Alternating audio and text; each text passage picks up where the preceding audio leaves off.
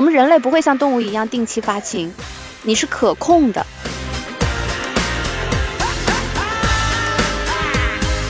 你们女生啊，永远不要低估男人的欲望的力量。这个世界上只要是爱，不管你爱男人爱女人，甚至你爱一条狗，这都是你自己的事情。那为什么这个嫖娼呢，会让无数男人竞折腰，甚至欲罢不能，屡屡就范？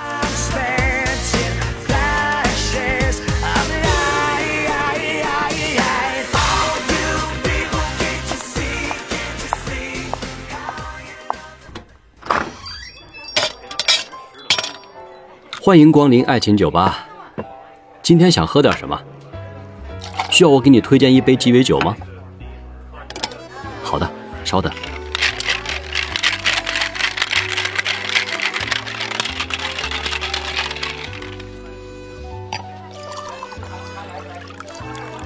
您的鸡尾酒好了，猜猜这杯酒叫什么名字？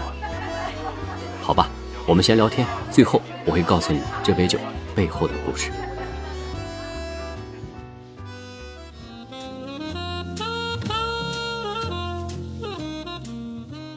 看到李云迪，我身为一个男人啊，我也感到非常的可悲。他曾经是我特别喜欢的一个音乐人，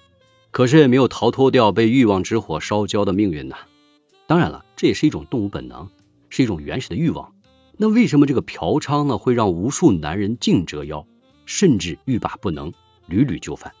为此，我请来了一位特殊的女性朋友，一起来聊聊这个比较敏感的话题。站在这个男生和女生的角度呢，我们一起剖析这个问题。下面请硕硕跟大家打个招呼吧。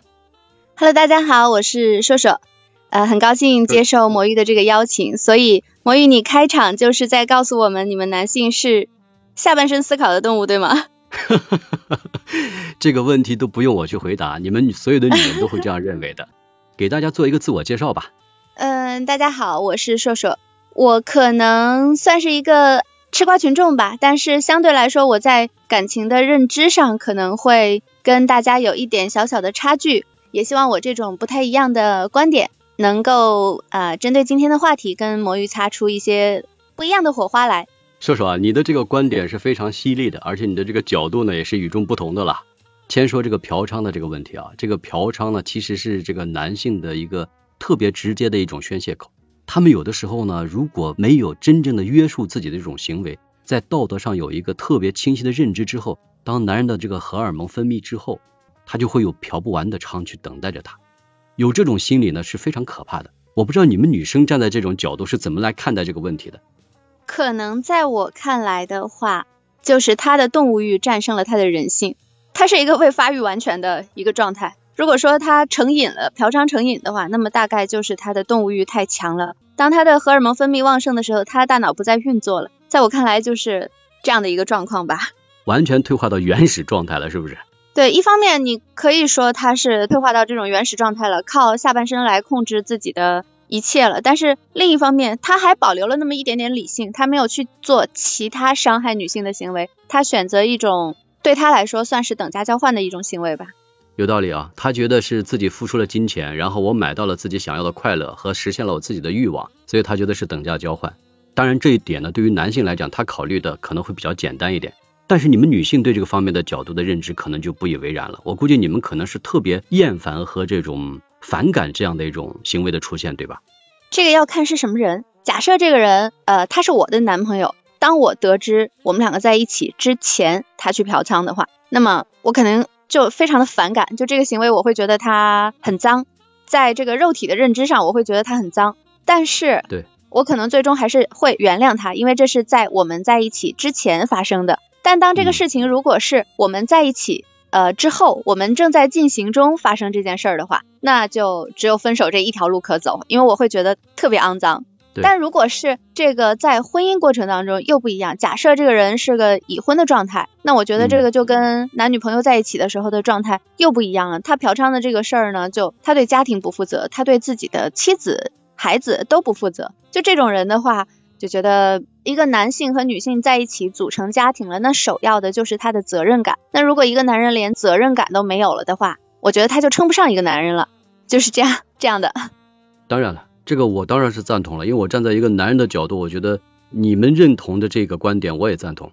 那么在你们这个观点中，好像能理解这种未婚前的这种行为的存在哦。我们不从法律的角度来讲哈，法从法律上讲，他确实犯法了，但是他作为一个成年人，并且是三十加，应该奔四了吧，就是这么大年纪的人，而且不只是他的这个事儿，之前是哪个大学的三个研究生吧，然后我看到新闻说那个三个研究生去嫖娼。回头呢，就是被学校发现了，然后学校就把他们的这个呃学籍给开除了。这个事情就是因为你嫖娼，然后你的其他的你的成就也好，你的荣耀也好，我全都不承认了。而那些研究生也好，还是李云迪也好，他们在自己的专业领域内，他们是做到了的，做的很好的。嗯，比如说那几个研究生，他们都是这个非常好的大学的这个研究生。我不知道他的专业领域到底怎么样，但他考上研究生也不是轻轻松松的一件事情。然后李云迪的话，他在音乐上面的成就，呃，虽然有人有一些诟病吧，但是人家做到现在的这个成绩，这也是自己呃付出的努力去得到的。我觉得我们的性教育也好，还是说这个性的认知也好，就我们大家都没有一个很好的认知。不管是现在像我这个年龄段的人，还是二十几岁、三十几岁，大家对他有些是放在道德层面的，有些是放在本能层面的，就大家都不知道怎么去评判他。我了解，但是对于这个目前的我们的认知上来讲的话，我们确实得认为这种嫖娼的这个行为还是不够道德的，甚至是违反道德标准的，而且是属于大众都不太能接受的。作为男生的这个角度啊，我们暂且不去论证我们自己曾经走过没走过这样的过程。但是我们对这个事物的认知而言，我们认为当然不应该去嫖娼。即便像李云迪他们本身也有自己的事业上的一些成就，包括他们自身在这个得到一些社会对他们的一种肯定和认可。但是在这种行为上来讲，我认为这个行为绝对是不可取的。这是一个社会道德一个正确观念的一个树立和认知啊。当然了，我知道你的这个观点还是相对比较开放，还是比较包容的啊。可能很多女性她们也不太能够理解和接受这个观点，你觉得呢？嗯，对，对对对，确实是这样。就是可能大家没有去接触那么多的话，在传统的观念里面，对这个事情确实是没有办法去认可的，所以才说我是个理解有点与众不同的人嘛。是的，是的，是的。不过今天我们聊这个话题呢，我们并不是探究它本身的这个事情的这个对与错，因为这个对与错已经得到了我们这个大众的一种认知和公判的这个结果了。我们其实想探讨的就是这个男人他为什么会这个有这样的行为，而且会一如既往的，甚至像李云迪这样一个非常有成就的这个男士也会犯这个错误。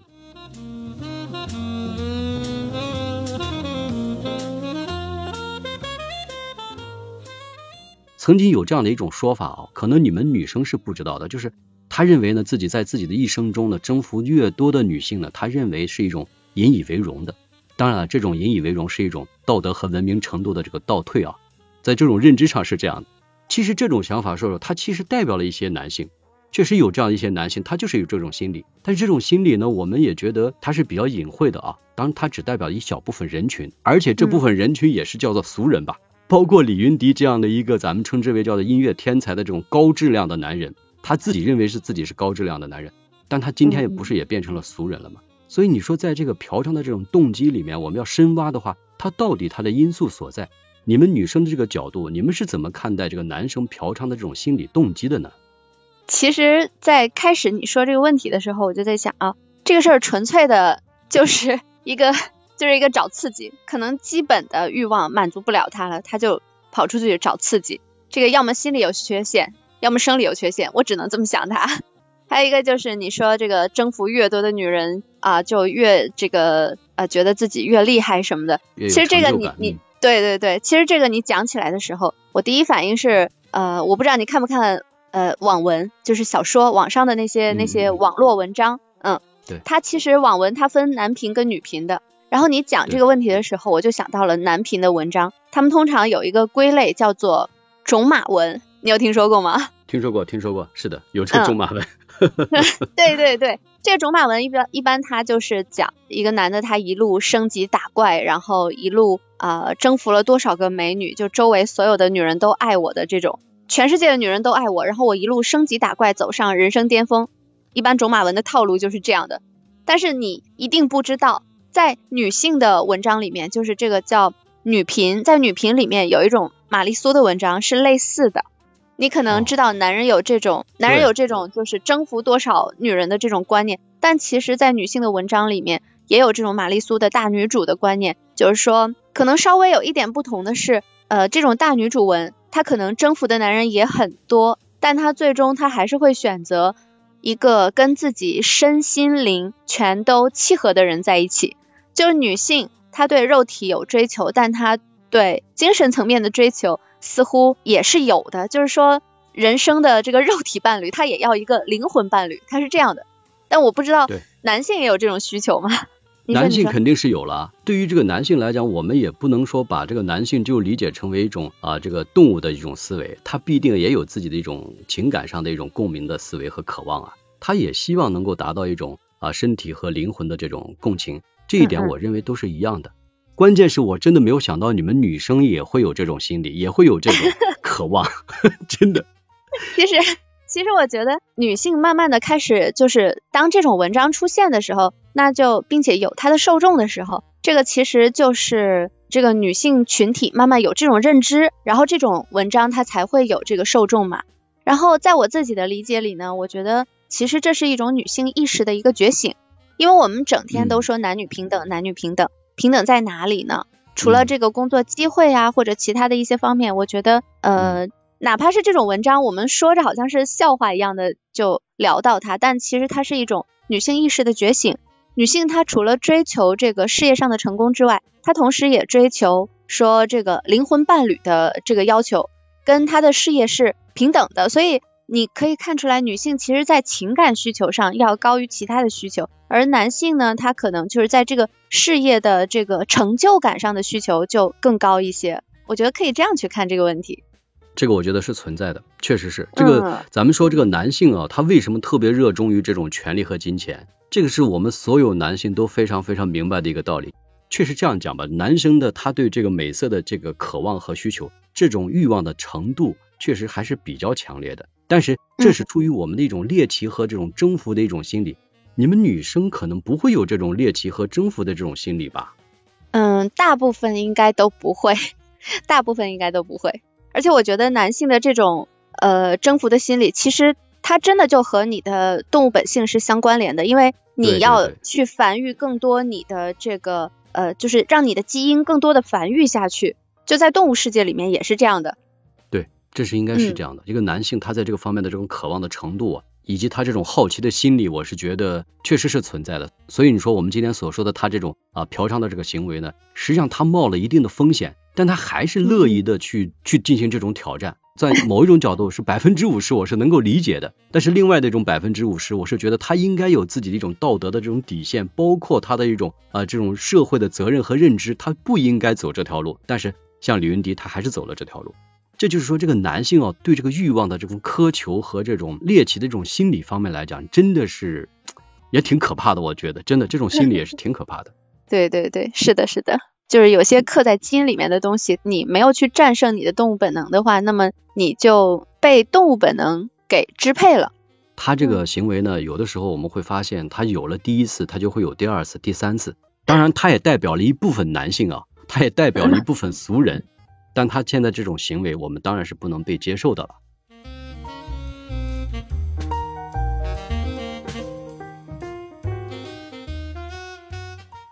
话说回来，你有没有这个知道我们男性另外的一种心理？有一部分男生啊，就是我刚才所说的，他认为这种嫖娼的这种行为，其实他认为是评估过之后性价比是最高的一种，所以他就会用这种嫖娼的这个行为来满足自己的那种心理的一种欲望。而这种欲望，实际上他当然有一定的这个社会危害和这个恶劣的影响了。但是这种男人在这种心理是一直是存在的。他与其自己投入精力去恋爱，他不如自己用这种方式来解决。这个对你们女生来讲，您是怎么理解这一点的？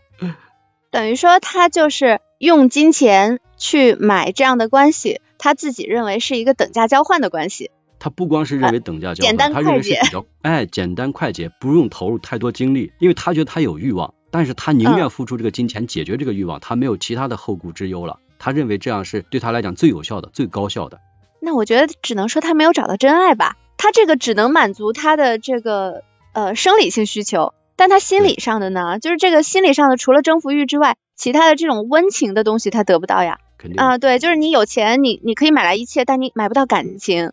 我我们女孩会这样讲，就是说，你就这世界上一切都是可以等价交换的，有钱就好，但是感情是买不来的。嗯，对啊，但是你知道他的心理是什么？他之所以去进行嫖娼，他就是不想谈感情，他就是只是想满足心里的那份需求，他不想谈感情，也不想往后面扯更多的一些附加值，他就想解决自己的性欲的问题。这种心理，我就觉得也是挺悲哀的。当然，站在另外一个角度，可能从女性的这个角度，就像你说的，她应该没有找到真爱，她应该去找个女朋友，或者说他自己应该，他如果已经结婚或者有女友的话，那就应该好好的反思一下，你们在这个性爱方面来讲，是不是已已经有一定的问题了，是不是？对对对，其实我觉得他追求的这种满足感，只能花钱去解决的话，那在我理解里，就是在现实生活当中，在他身边人的身上，他得不到这种满足。所以他没有办法得到满足的情况下才去花钱，那两个方面哈，一方面是说是不是你本身在生活中你就是个 loser，你本身在生活中就是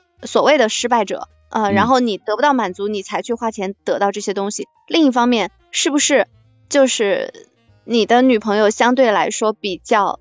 强势，或者你的老婆相对来说比较强势？或者说你在面对她的时候，你自己本身你就自卑了，在心理上就自卑了，所以你只能通过其他的渠道去获取这种虚荣感呢？更多的可能是心理层面上的一个东西吧。我觉得有，他有这个心理层面的一种需求和缺陷，也有一些这个另外呃，在这个性爱方面本身存在的一些这个障碍。所谓的障碍是我听过一个呃，原来说起一个小朋友。他呢，他自己有女朋友，还年轻，他才二十多岁。他年轻，他就跟我讲了，他有一个女朋友，但是就在这个情况下，他还会出去找。结果是什么？他就觉得他非常非常的满足，他觉得这种行为，他就觉得没有办法用在跟他女朋友身上。如果他要这样去做的话，他女朋友会觉得他是个疯子，或者说他觉得怎么这么多的经验，肯定不是个好男生，所以他就不敢把很多的行为用用在女友身上。其实我觉得这个事儿你可以这么去理解，就是。他其实是有道德枷锁的，就是在我们的传统的性教育当中，更多的他是给自己套了很多的道德枷锁的，然后这个道德枷锁套在他的脖子上，让他在正常的性生活当中，他没有办法得到满足，他只能通过其他的方式去满足。然后这个性枷锁其实不只是架在他的脖子上，包括他的女朋友的脖子上也是有这个枷锁的，因为他有说，如果他跟他的女朋友在在这方面就是做一些出格的事情的话。他的女朋友会认为他是一个疯子，但是这个男孩本身知道这件事情，他女朋友不接受，然后他是有这个道德枷锁的。那么女孩不接受的这个事情，也是反映女孩自己也是有道德枷锁的。所以说，其实我想到一个事儿，就是大家的这种性压抑，大家更多的把要么谈性色变，要么过度开放，正常的人。他都是带着那种枷锁的，这个性行为它就只是一个呃繁衍性的行为，它它不应该是你的生活当中的一个正常化的一个行为，这不就是告诉你性行为在人类这里，你可以不把它当成一一个繁衍性的行为，它就是你一个正常的你的生理需求。其实我的想法是这样的，就是相互融合的，因为这不是我们在一个在这个心理上有欲望之后，我们就可以完全开放的去实施自己的这种行为。当然，这也就乱套了。他必须要有一个自己的这种约束，这种行为。即便你们自己私下来内心认为啊，其实我们都是怎么怎么样的，实际上在放在这个桌面和阳光之下，他是不可以这样去接受的。所以我觉得，其实这个小男孩他应该好好的跟自己的女朋友沟通，就是你们两个人要有一个良性的沟通去解决这件事儿。就你们两个慢慢的，你的这个接受程度和你女朋友的这个接受程度，慢慢的就是磨合到一定的程度，慢慢去实现这个事情。所以，如果能有一个良好的沟通，这是最好的一个途径。我认为是必须的，而不是说渴望的。现在既然社会上出现了这么多的一些这个啊嫖娼的行为，尤其是这些明星也好，还是一些名人也好，他们出现这种嫖娼的行为呢，实际上呢是对我们这个社会和这种公共大众呢会产生一些相对比较恶劣的一些影响。而这些影响呢，对我内心来讲呢，其实还是比较震撼的。即便他这种行为也会接受到我们的这种。啊，法律上的层面和道德层面的这个处罚和谴责，但是这种事情必定还是发生了，这也是存在的一种不可回避的这种社会现象啊。任何人在这个环境中，我认为还是要应该有这样一个道德底线和这种约束的这种行为的。这个毕竟我们还是一个现代人嘛，文明程度越高，对欲望的这个理解啊，对欲望的理解和认知也会更强。人家说过一句话，就文明程度越强的人，他在自己的行为上的约束能力就越强。因为我们不能把自己真正在这个欲望方面倒退，成为一种原始动物的那种本性中。如果本身这种原始本性是不可磨灭的，那么我们只能用相应的一种约束行为来约束自己的行为，为自己负责，为自己的家庭负责，为这个社会的负责。我觉得这才是最重要的。对的，对的。所以，所以魔芋先生作为一个男性，你的道德感、你的三观还是非常正的。我认为是必须的，从我的认知上也是这样的。呃，那好的，非常感谢硕硕能够参加我们今天的这个录制节目。呃，我们今天的录制呢告一段落，谢谢各位，我们下期见。好的，拜拜，也谢谢魔芋先生的邀请，下期再见，拜拜。拜拜。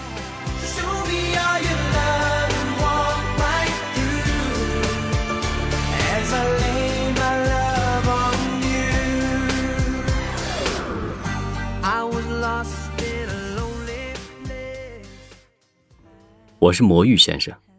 我用一生追寻真爱的勇气，用一个曾经失败者的惨痛教训，帮你走上正确的爱情之路。我是可以听你悄悄话的知心哥哥，喜欢我的节目就订阅关注我吧。有什么想说的，或者愿意和我分享你的故事，就在讨论区留言吧，我会看到。我会每周一和周四晚九点更新一集。我愿意用我的声音陪伴着你。让你的心不再孤单，我们一起成长，来吧，相约爱情酒吧，下期见。